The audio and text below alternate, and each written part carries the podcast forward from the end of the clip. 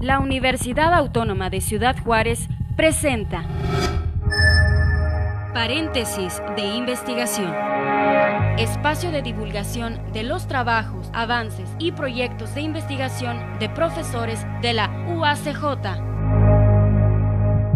Paréntesis de investigación. Amigos, ¿cómo están? Bienvenidos. Qué bueno que se encuentran con nosotros a este espacio desde la Universidad Autónoma de Ciudad Juárez, a paréntesis de investigación. Y bueno, pues eh, siempre tenemos un profesor investigador que nos viene a platicar sobre sus líneas de trabajo y también sobre los textos que desarrolla, las investigaciones que están en proceso. Y es por eso que recibimos aquí en el estudio al doctor Salvador Salazar Gutiérrez, profesor investigador ahí en el Instituto de Arquitectura, Diseño y Arte. ¿Cómo estás, Salvador? Bienvenido. Ah, muy bien, muchas gracias es un gusto estar aquí, ¿no? Siempre, eh, en otros momentos que me han invitado, lo he dicho, ¿no? Realmente es un, no solamente un gusto, un reconocimiento, porque sé que hacen un trabajo extraordinario, ¿no? En torno a la divulgación de, pues de lo que hacemos, ¿no? Que es fundamental y entonces, y además con muchos esfuerzos, ¿no? A veces, entonces, no, la verdad siempre agradecido por la invitación. Qué bueno, te saliste de la pantalla y ya veniste al estudio, entonces eso es muy bueno, ya un avance ya, muy Ya era necesario, ¿no? Ya, ya, ya, digo, el Teams nos ha favorecido muchas cosas, pero no, ya, la virtualidad, la virtualidad. Y que también continuamos en esos espacios haciendo esta, esta doble posibilidad cuando se nos complica esta cuestión presencial. Y bueno, pues siempre presentamos eh, cuando nos acompaña eh, nuestro investigador y en esta ocasión eh, es el doctor Salazar. Él es licenciado en Sociología por la Universidad Autónoma de Aguascalientes. Su maestría es en Estudios Humanísticos en el área de Filosofía por el Instituto de Estudios Superiores Monterrey y su doctorado en Estudios en Ciencias Sociales en las áreas de Comunicación Cultura y Sociedad del ITESO. Y bueno, pues eh, eh, las líneas de investigación, algunas de las líneas de investigación que maneja el doctor son colectivos juveniles y la producción sociocultural del espacio fronterizo. Y bueno, pues temas muy, muy interesantes que van mucho relacionados con eh, los temas de las juventudes. ¿Desde cuándo, precisamente, doctor Salazar, identificas tú que los temas, los fenómenos, que están en torno a las juventudes tienen que ser eh, analizados, tienen que ser investigados y siempre estarlos colocando en, la reflexión, no solamente en los textos académicos, sino en la vida cotidiana. lo que pasa es que trabajar con el actor juvenil es, es no solamente los últimos años es de urgente eh, prioridad, ¿no? Por lo que estamos viviendo en distintos ámbitos. Eh, pero realmente ya hay una tradición muy importante en la academia en torno al tema de las juventudes, eh, que ya tiene más de 30, 40 años. De manera importante. Pero lo que sí es clave y central es que efectivamente ha tenido una, eh, pues una prioridad muy importante en los últimos 15, 20 años, sobre todo porque partimos de que realmente en las y los jóvenes se marca mucho de las situaciones, sobre todo ligadas a, la crisis, ligadas a la cuestión de eh, el impacto de diversos fenómenos, por ejemplo, de manera muy cruda y muy dura, las violencias en la trayectoria de vida de los jóvenes y de las jóvenes. Entonces, eh, ha venido presentándose de manera importante los estudios en torno a ellos a ellas eh, y, bueno, creo que, que hay aportes muy interesantes, muy importantes, no solamente en México, en el caso específico aquí en el norte del país, en la frontera, aquí en Ciudad Juárez, varias colegas, eh, varios colegas han venido trabajando la temática y, se abona, ¿no?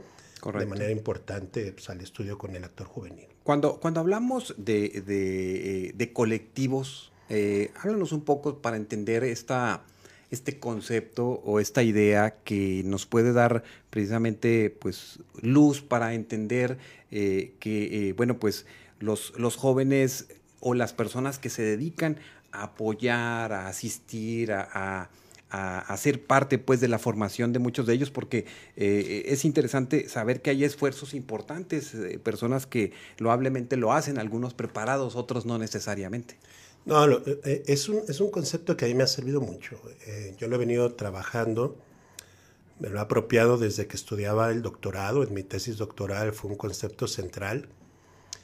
Y en gran medida tiene que ver por dos cuestiones importantes. Por un lado, en que hablar de colectividades nos coloca en una dimensión efectivamente relacional en torno a las trayectorias de vida que va más allá de la lógica del grupo o de lo grupal. Eh, y que también está relacionada con otra dimensión en torno al eje de lo político, es decir, colectividad eh, o la acción colectiva. Muchos de los trabajos, por ejemplo, de Alberto Melucci y demás, implica efectivamente entender la presencia y la participación de las y los jóvenes eh, en entornos más amplios, en contextos más amplios que vienen efectivamente a generar eh, una participación importante desde el punto de vista de la vida democrática, desde el punto de vista de la toma de decisiones, desde el punto de vista de dar cuenta de las crisis que venimos presentando, presentándose en la lógica institucional, en el ámbito de lo familiar, de lo escolar, de lo político, en fin, ¿no? Entonces, para mí ha sido una categoría central y que además es una categoría que ha venido efectivamente a dar cuenta también de una discusión dentro de la temática de los estudios de juventud. El otro día con un estudiante de licenciatura que me pidió que la apoyara, eh, me decía, oiga, doctor, y el, concepto o el término de tribu, que era muy, se trabajaba, ¿no? Y estaba muy presente, ¿no? Muy en el sentido de mafesol. Y yo le decía, bueno, lo que pasa es que ha habido una serie de llamadas de atención frente a este término y el de colectivos juveniles, el de colectividad, creo que ha permitido efectivamente salir sobre todo a esta idea muy de Mafisol en torno a la tribu, muy, pues, muy de, una agrupación que constituye esos procesos identitarios desde los márgenes, pero creo que hay otros aspectos más de fondo que hay que tomarlos en cuenta, ¿no?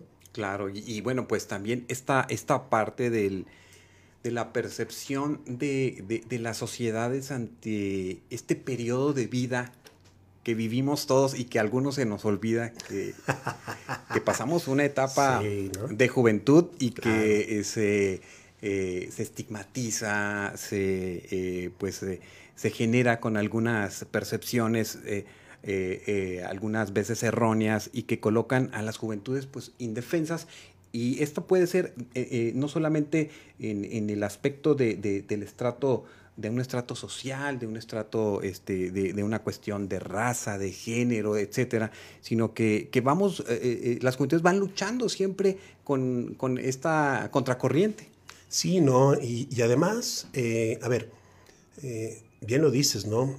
Hay un, hay un aspecto fundamental que viene colocándose en la discusión de los fenómenos sociales, políticos, que sobre todo nos los han llamado la atención en los estudios de género, que es la famosa interseccionalidad.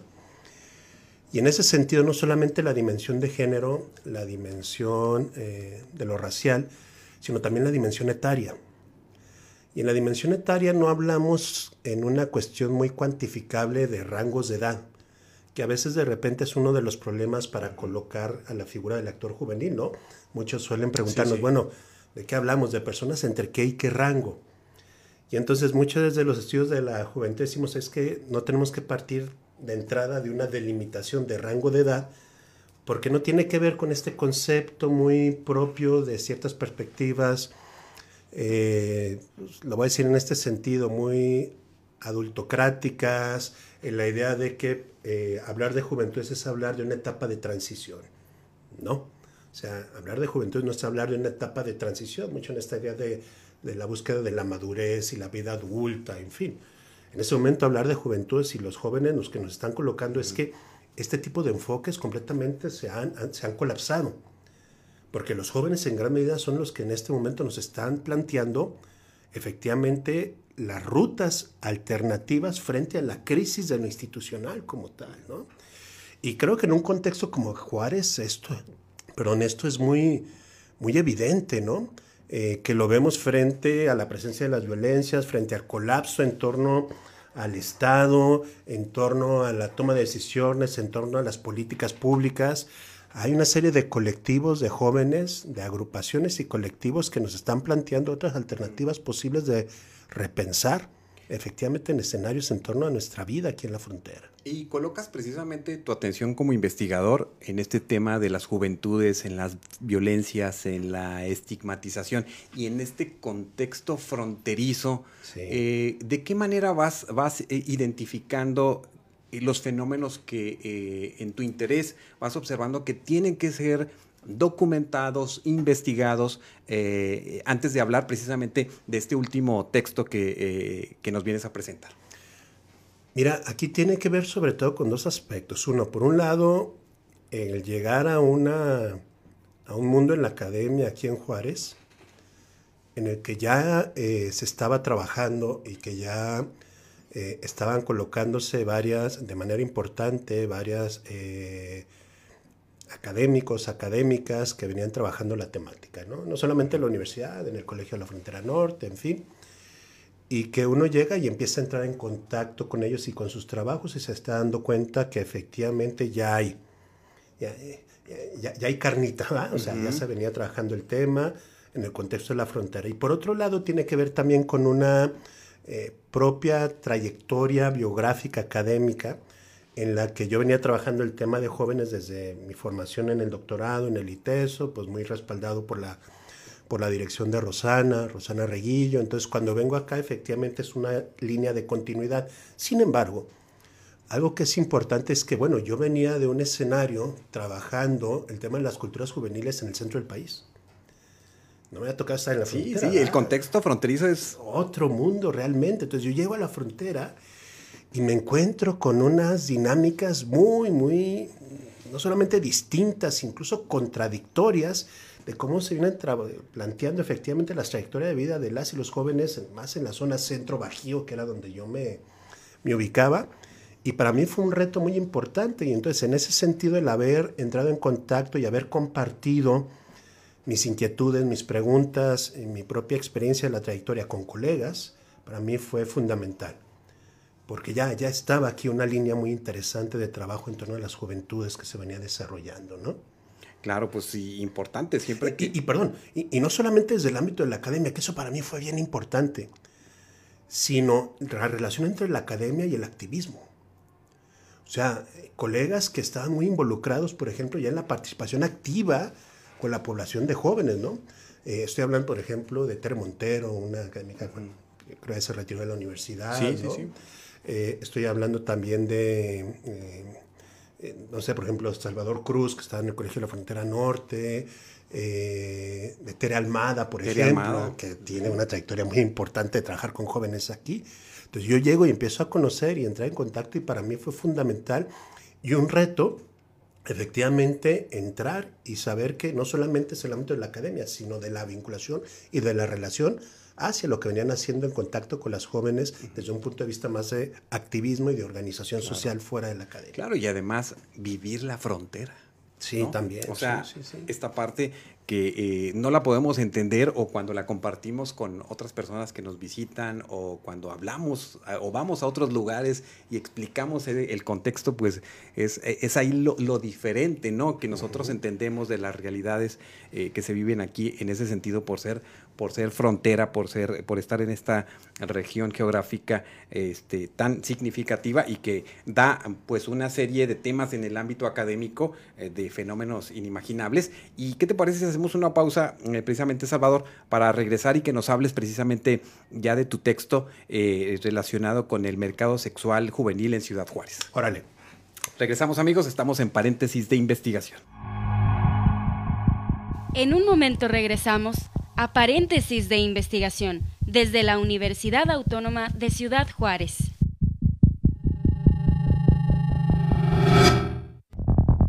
Estás escuchando el espacio de divulgación de los trabajos, avances y proyectos de investigación de profesores de la UACJ. Paréntesis de investigación. Amigos, regresamos eh, a paréntesis de investigación. Estamos compartiendo con el doctor Salvador Salazar, profesor investigador en el Instituto de Arquitectura, Diseño y Arte. Y bueno, pues eh, ya estamos eh, entrando precisamente para que nos hable sobre eh, su último texto eh, denominado Mercado Sexual Juvenil en Ciudad Juárez, de la eh, trayectoria sensible del relato biográfico al régimen socioestético de la exclusión-negación. Bueno, una, una temática que aborda precisamente pues este esquema en el que están sumergidos hombres y mujeres jóvenes y que, bueno, pues en primera instancia mm, me gustaría mucho que nos hablara sobre cómo surge la idea de ir entrando a este tema, ¿no? A este tema de, del, de con este enfoque para saber unas realidades que quizás desconocemos muchos. Fíjate que, a ver, el antecedente lo comentaba el otro día en, en otra plática que hice por ahí del texto, sí tiene que ver efectivamente con lo que yo mencioné ahorita, que tiene que ver con una línea que he venido pues, tratando de desarrollar, ¿no? Este, y que se liga con un proyecto previo eh, en el que yo había trabajado también con un respaldo de CONACID, un proyecto del Fondo de Ciencia Básica, que en aquel momento eh, estaba en relación a pues, entender cómo se construía o se producía el sentido de la vida y de la muerte en colectivos, en contextos diferenciados, ¿no? Y esa parte, y en ese primer momento tuve un primer acercamiento trabajando con eh, unas entrevistas, unas pocas entrevistas, con jóvenes mujeres eh, pues que trabajan en el mercado sexual, sobre todo en la zona centro de la ciudad. Eh, en el fenómeno de la prostitución, que ahí plantea un debate en torno al término de prostitución, y que eh, pues fue un primer momento de, entrar en contacto eh, con ellas, con esas trayectorias, y entonces yo planteaba que era, pues importante profundizar un poco más, ¿verdad? Entonces en ese sentido, bueno, planteé un nuevo proyecto ante, ante CONACID que aprobaron y eso me permitió trabajar durante tres años en ese proyecto, en donde sobre todo el trabajo de campo que fue entre el 2018 y 2019, pues fue muy interesante, ¿no? Porque efectivamente dio cuenta de una serie de, puedo decirlo así, de aspectos que están ligados efectivamente a trayectorias de vida que dan cuenta de manera muy cruda y muy dura, efectivamente, de cómo se viene produciendo la precarización en torno a estas trayectorias, ¿no? la precarización de la vida, del sentido de la vida, no solamente la dimensión económica, en fin. Y en ese sentido entonces eh, yo partía de tres premisas fundamentales. La primera era que efectivamente ya había una serie de estudios, sobre todo desde el punto de vista más de, de, cuantificar un poco el fenómeno, eh, planteando una serie de datos estadísticos de quién estaban o cuántas personas estaban ligadas a la cuestión sobre todo de la oferta de mercado sexual aquí en la frontera, en fin. Eh, pero no había tanto trabajos, por ahí me encontré un par, sobre todo una tesis muy interesante en, el doctorado en ciencias sociales, eh, y que pues si bien daba cuenta de una aproximación de corte más de observación participante, eh, yo planteaba más, pues efectivamente, trabajar de lleno, sobre todo a partir de lo que mencionaba aquí como el relato biográfico. ¿Qué es el relato biográfico? El relato biográfico es un aporte metodológico muy potente. Eh, aquí, por ejemplo, una referencia fundamental de Honorar Fuchs con su idea del espacio biográfico, en donde el sentido de trayectoria y de experiencia es fundamental. Es decir, lo que a mí me interesaba era conocer cuál era la trayectoria de vida que efectivamente había caracterizado a jóvenes, mujeres, varones, en torno a su eh, pues, presencia, su relación con efectivamente el mercado sexual aquí en la frontera, porque en gran medida esto implicaba efectivamente no solamente entender los contextos de precariedad y demás, sino también efectivamente los momentos en los cuales eh, pues algunos de ellos se ven forzados pues, a entrar en este escenario, ¿no? Entonces, ese primera punto era un punto central, esa primera premisa, ¿no? Eh, partir a partir o partir en torno a la cuestión del relato biográfico. Por eso, en la primera parte del texto, sobre todo en el capítulo 2, pues doy cuenta de algunos relatos de siete casos de jóvenes con los que trabajé. Fueron otros más, pero fueron los que coloqué dentro del libro. El segundo aspecto era eh, algo que es muy importante desde el punto de vista metodológico y epistémico en el sentido de cómo se posiciona uno frente a la construcción de una, de una investigación y tenía que ver no solamente dar cuenta de esta trayectoria, de este relato, sino también colocar la trayectoria y el relato en relación a procesos estructurales de mayor alcance que vienen generando efectivamente las condiciones de precarización, de exclusión y de negación en torno a estas trayectorias de vida. ¿no?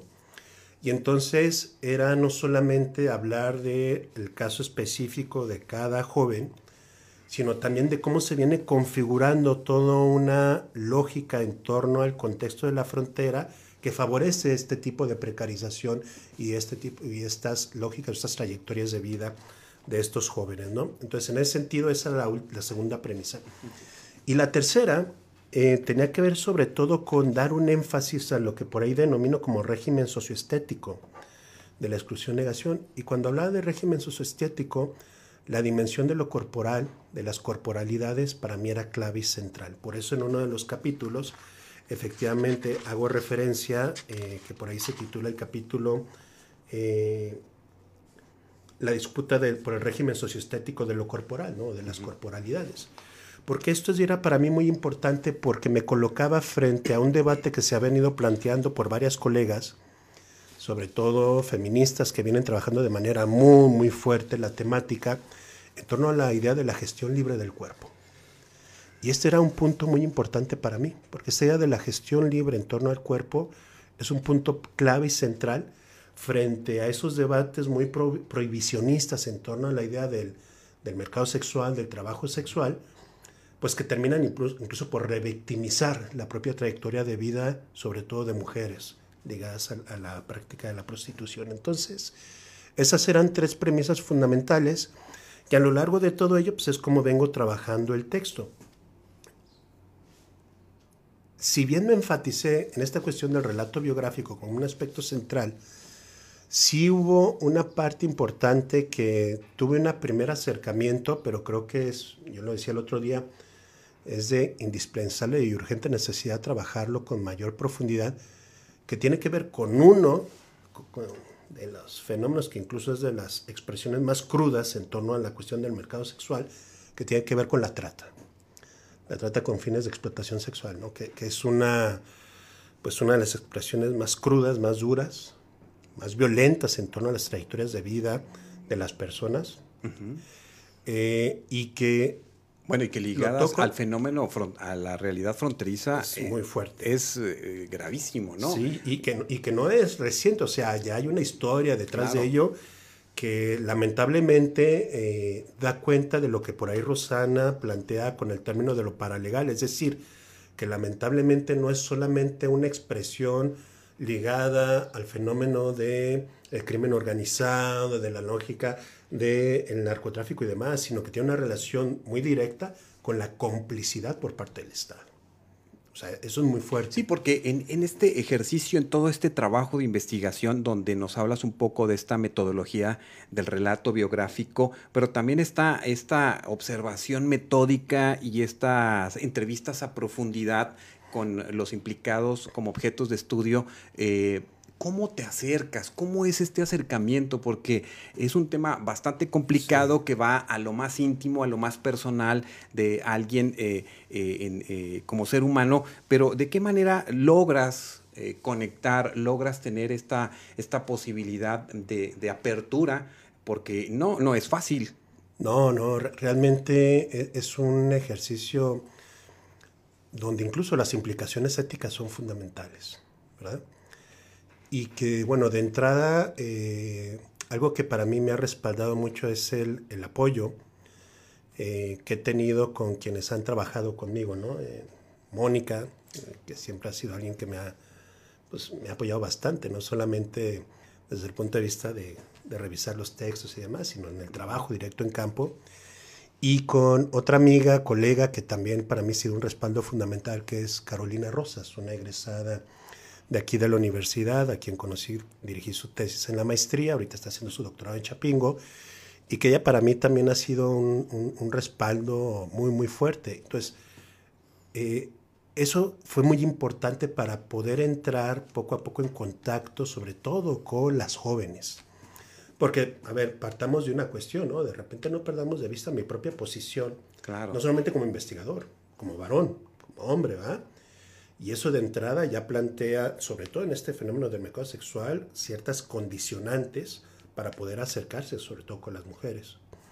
Y en ese sentido, el que ellas me hayan eh, estado conmigo juntos y que juntos hemos compartido y trabajado y reflexionado frente a la temática, ha sido fundamental. Sí, porque ¿cómo, ¿cómo, compartes precisamente con ellos esta, esta idea como investigador? O, compártenos una de, de estas vivencias que, que, como investigador tienes, porque indudablemente colocar a alguien en, en, un análisis como este, pues alguien te puede decir inmediatamente que, que no, ¿verdad? Rápidamente, sí, no, que no, el rechazo fundamental. Uno ya, lo vamos a decir un poco de esta manera, ¿no? No, no es un trabajo de... A ver si de que, ¿cómo estás? Mira, soy investigador, vengo a, estoy haciendo este, esta investigación de corte metodológico. No, pues no. banquetero, ¿no? Que llego y, ah, hola, ¿cómo estás? ¿Te puedo hacer una entrevista? Y, ah, mira, vamos a... No, ah, o sea... Eh, es, es, un ir constantemente, todos los días, entrar en contacto con una serie incluso de personas que dentro de la metodología de la acción, eh, del enfoque cualitativo, sobre todo desde el punto de vista etnográfico, pues son estas figuras que nos permiten ir entrando en el contacto con estos jóvenes eh, y que, pues por ejemplo, en el caso trabajé sobre todo en dos zonas.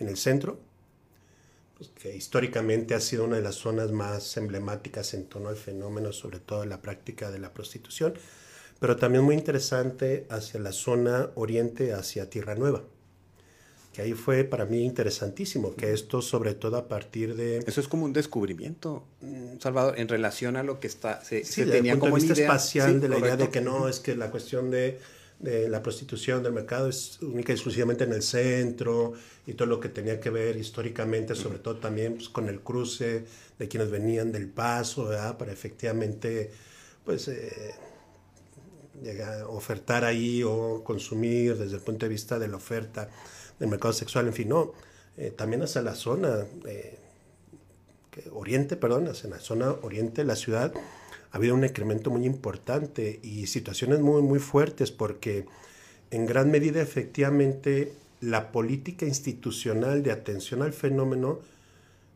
más allá de la discusión que planteó en torno a ella, se ha concentrado en esta zona. Por ejemplo, hay programas interesantes, ¿no? Está el programa Capacit por parte del gobierno del Estado, eh, también de ONGs, por ejemplo, el programa Compañeros, pues tienen un trabajo muy fuerte. muchos años, La verdad es que mis respetos.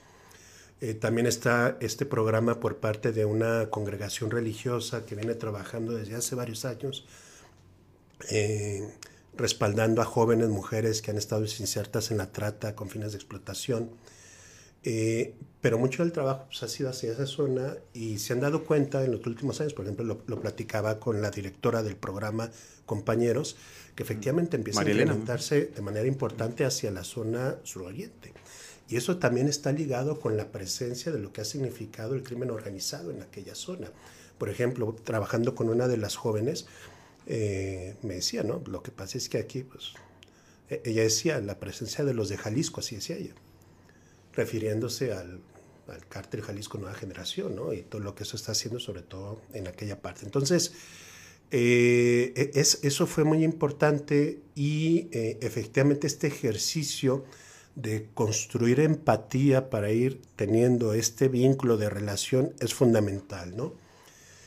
Pero por otro lado también, y esto es muy importante, es producir este vínculo de empatía, de entrar en contacto, de estar ahí con ellas, compartiendo los momentos, eh, realizando las entrevistas, realizando observación. Pero también por otro lado es cómo a la par estos hallazgos y estas experiencias tengo que traerlas también para volver y analizar, volverlas analizables, ¿verdad?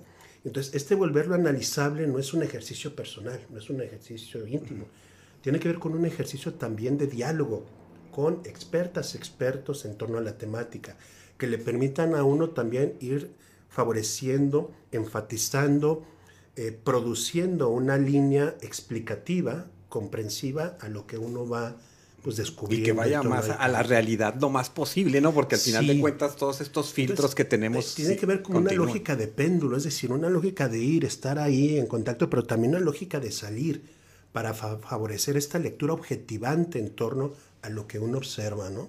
Claro, pues interesante porque mira, haces referencia y un análisis importante en relación mm, con este fenómeno, pero te adentras a lo que eh, eh, el tema del el cuerpo como delito, como negocio, como mercancía, como poder, y entonces trazas muchos de estos este, elementos que, que, al final de cuentas, eh, que, ¿qué concluyes de este ejercicio y hacia dónde, eh, a dónde lleva al lector esta, esta reflexión y esta investigación que realizas en el texto? Mira, podría plantear, bueno, hay una serie de, elementos con los que yo enfatizo y en la parte sobre todo del cierre del libro, pero creo que yo lo resumiría sobre todo en tres aspectos claves centrales en que es indispensable profundizar en una discusión política frente a esta idea de la libre gestión del cuerpo. Tiene que ver, por ejemplo, hace algunos días, no sé si lo viste en la prensa, viene una, eh, una serie de propuestas de iniciativa de ley con la idea efectivamente de regularizar la libre eh, ejercicio en torno al trabajo sexual. Que ya, por ejemplo, en la Ciudad de México ya se viene discutiendo y generándose, en fin.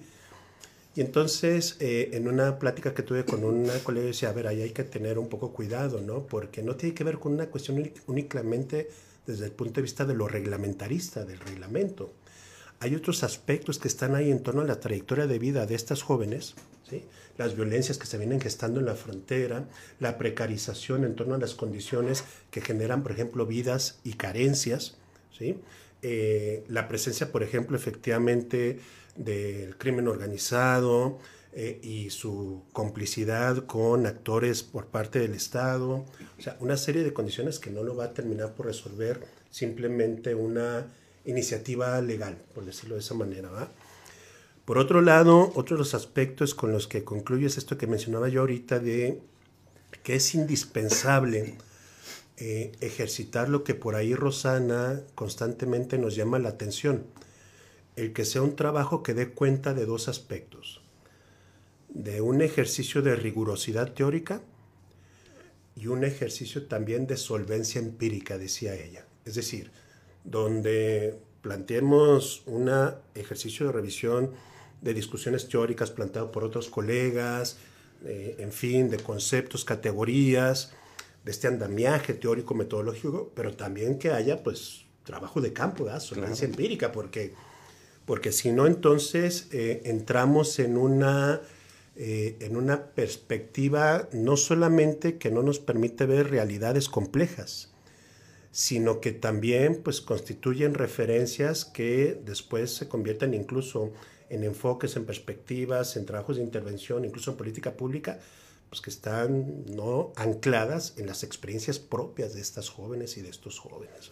Claro, y que al, al, al, entrar en este esquema de la búsqueda de políticas públicas que regulen o protejan a las personas que se dedican de manera libre a este, este ejercicio, a este trabajo, bueno, pues eh, requerimos un N número de capacitación para quienes están al mando y en las decisiones eh, eh, como los diputados, los senadores, que, bueno, ese es un tema muy, otro tema muy, muy importante que, que, hay que tratar, porque a, la luz de qué eh, se realizan o se aprueban o se desaprueban eh, leyes, ¿no? Y eso es interesante también que como sociedad lo sepamos. El que yo ahorita decía que esta cuestión eh, reglamentarista, establecer una ley que favorezca efectivamente el trabajo sexual de una manera regulada, no estoy diciendo que esté mal, o sea, no estoy diciendo que esté en contra de ella, sino que esta tiene que estar acompañada o respaldada por una serie de, eh, de aproximaciones en torno al fenómeno que nos permitan dar cuenta de, lo que, de la complejidad que esto implica.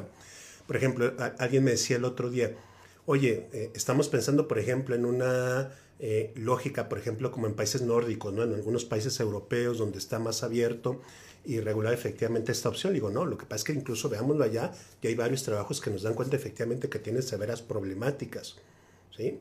Entonces, sobre todo en el fenómeno de la trata, con una población migrante ilegal de manera importante que ha estado forzada claro. a involucrarse. Hoy lo vemos, ¿no? Con el fenómeno de la guerra en esta zona de, sí, en la zona centro. Todos los desplazados ucranianos. Efectivamente. Entonces, o sea, no, no, no, no tiene que ver tampoco con esta idea muy mercantilizada de el Ámsterdam y los, eh, ¿cómo le llaman? Este, los aparadores y no, no, no. Porque además yo decía ahí, ojo, porque ahí lo que pasa es que el capital es tan, tan caramba que incluso hasta ahí vuelve rentable sus propios intereses.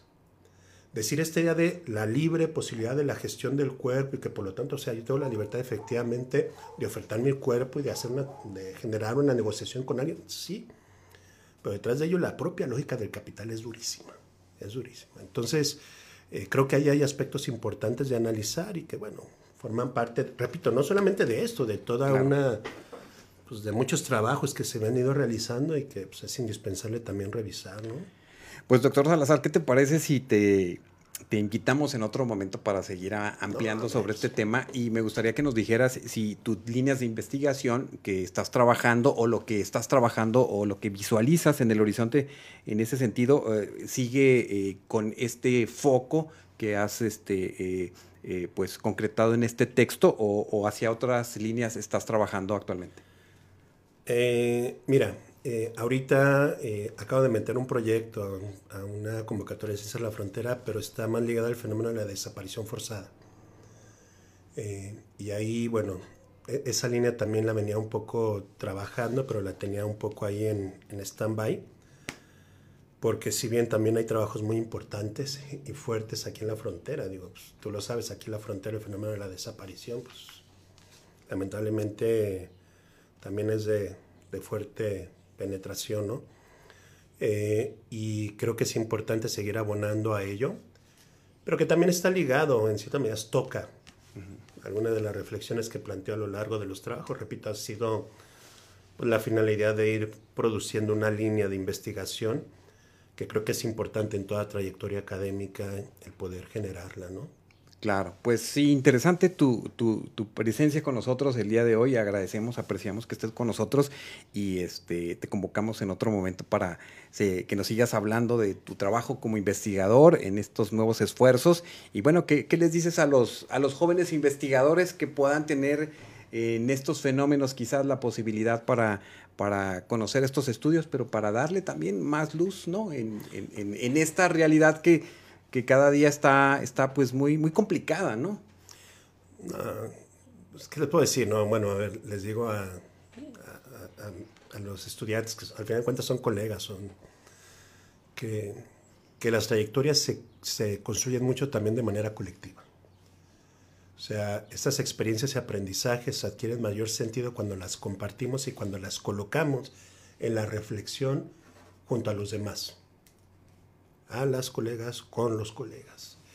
Entonces creo que ahí radica uno de los ejercicios centrales, fundamentales. ¿no? A veces la propia dinámica mm, académico-administrativa, ¿no? de esta universidad en general, del mundo, de las universidades, a veces nos absorbe, ¿no? Y a veces pareciera que, que somos figuras encerradas en el cubículo, ahí simplemente, ¿va? Eh, ahí haciendo algo, ¿va? Y no, o sea, los espacios de, para compartir, para discutir, para dialogar son fundamentales. Y así como pues, yo vengo produciendo esto, hay otras experiencias muy ricas que vienen haciendo estudiantes, colegas y que pues, eso radica, ¿no? Los, temas no son propiedades. Eso yo se los digo mucho. O sea, los temas no son, son propiedades de alguien. Eh, eso que llamamos tema al final de cuentas está en juego trayectorias de vida de otros, de otras. Entonces hay una responsabilidad ética, política muy importante del investigador o de la investigadora. Y esta responsabilidad es una responsabilidad compartida. Entonces creo que ahí en la academia tenemos muchas deudas, sobre todo hacia afuera, y esto sobre todo se va a ir eh, favoreciendo a partir de esto, de, favorecer experiencias colectivas. Correcto. Si alguien se interesa en, eh, en el texto, ¿dónde lo pueden este, conseguir? Pues voy yo que en la librería de la universidad, ¿no? Este, por ahí Lula Lula Ortiz, eh, que ha sido genial en todo esto, pues ahí nos podría apoyar más. Bueno, Lula, Lula eh, anda ahorita en, Casas Grandes. sí, en el hombre, está por allá disfrutando. Pero bueno, ahí nos vamos a pero supongo que aquí en la universidad y bueno, este, yo decía, te decía al inicio, eh, nuevamente a veces causa un poco de problemas, sobre todo con las editoriales, pero a mí me gusta todo lo que publico, ponerlo en acceso libre, entonces una página que me ha permitido hacerlo es la de academia.edu, ahí está. Y bueno, ¿no? Este, bueno, vayan rápido antes de que lo quiten. Pero no, no es cierto.